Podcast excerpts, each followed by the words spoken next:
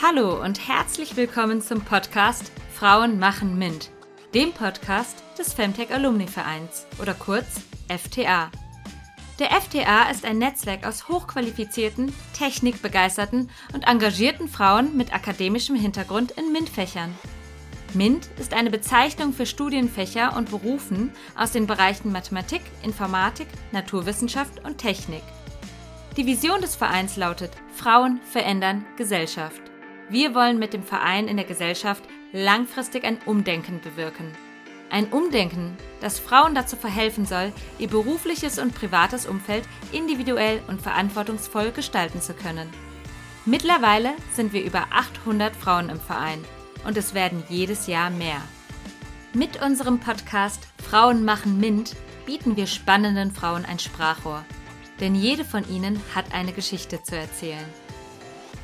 Hallo, ich bin Lara. Ich bin Franziska. Ich bin Jelena. Ich bin die. Ich bin Marianne. Ich bin Annika. Und ich steige derzeit nach zwei Kindern und Elternzeit wieder in den Job ein. Ich studiere Informatik und schreibe derzeit meine Masterarbeit im Bereich Cybersecurity. Und ich interessiere mich für Vermögensaufbau. Ich leite verschiedene Projekte und Teams in der Logistikentwicklung eines internationalen Konzerns.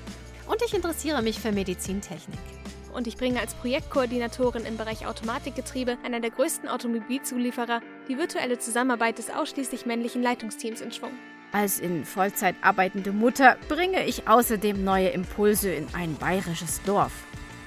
Hört rein, wenn wir uns über Ihren Werdegang, Ihr Studium oder Ihren derzeitigen Beruf unterhalten. Erfahrt mehr über Ihre außergewöhnlichen Erlebnisse, über Ihre Erfolge und Herausforderungen, Ihre Interessen und Ihren Alltag.